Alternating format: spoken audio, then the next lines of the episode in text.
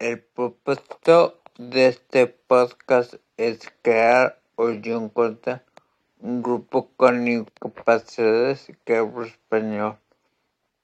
Este capítulo da unos consejos generales.